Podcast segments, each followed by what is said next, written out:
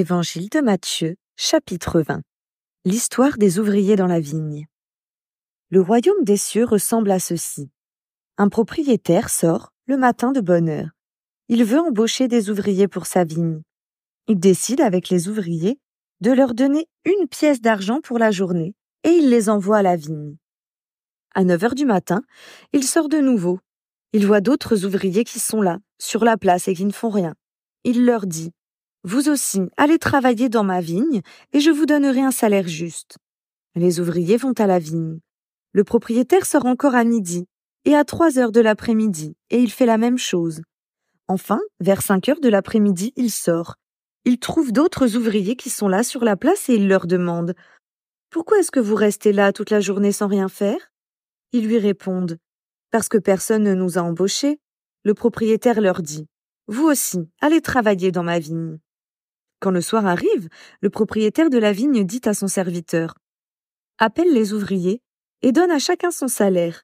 Commence par ceux que j'ai embauchés en dernier et finis par ceux que j'ai embauchés en premier. Ceux qui ont travaillé à partir de 5 heures de l'après-midi arrivent et ils reçoivent chacun une pièce d'argent. Ceux qui ont travaillé les premiers arrivent à leur tour et ils pensent Nous allons recevoir davantage. Mais eux aussi reçoivent chacun une pièce d'argent. En la recevant, ils critiquent le propriétaire et ils disent Ces ouvriers sont arrivés en dernier. Ils ont travaillé pendant une heure seulement. Et tu les as payés comme nous. Pourtant, nous avons supporté la fatigue toute la journée et nous avons travaillé sous le soleil. Le propriétaire répond à l'un d'eux. Mon ami, je ne suis pas injuste avec toi. Tu étais bien d'accord avec moi pour recevoir une pièce d'argent pour la journée. Prends ton salaire et va-t'en. Je veux donner à cet ouvrier arrivé en dernier autant qu'à toi, j'ai le droit de faire ce que je veux avec mon argent, n'est-ce pas? Est-ce que tes pensées sont mauvaises parce que je suis bon? Et Jésus ajoute Ainsi, les derniers seront les premiers, et les premiers seront les derniers. Une troisième fois, Jésus annonce qu'il va mourir et se réveiller de la mort. Jésus monte à Jérusalem, il prend les douze apôtres à part, et il leur dit, tout en marchant, Écoutez, nous montons à Jérusalem, le Fils de l'homme va être livré aux chefs des prêtres et aux maîtres de la loi. Ils vont le condamner à mort et le livrer à ceux qui ne connaissent pas Dieu.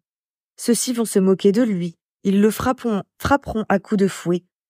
Ils vont le clouer sur une croix, et le troisième jour il se réveillera de la mort. La demande de la mère de Jacques et Jean. Alors la mère des fils de Zébédée s'approche de Jésus avec ses fils.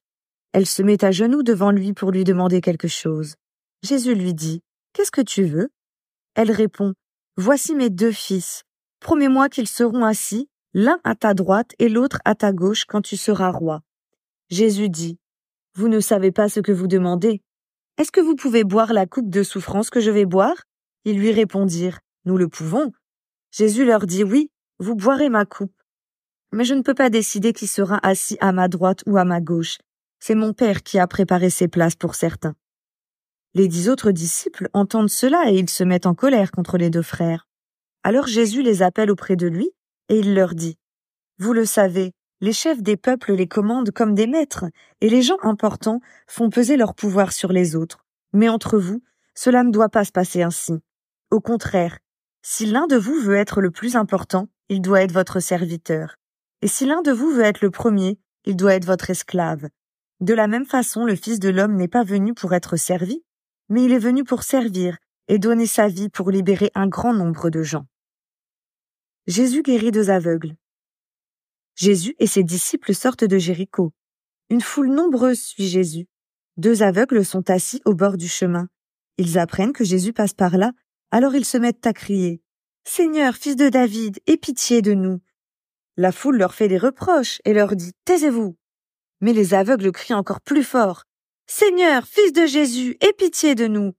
Jésus s'arrête, il les appelle et leur demande Qu'est-ce que vous voulez? Qu'est-ce que je peux faire pour vous? Ils lui disent Seigneur, ouvre nos yeux. Jésus est plein de pitié pour eux. Il touche leurs yeux. Aussitôt, les aveugles voient clair et ils suivent Jésus.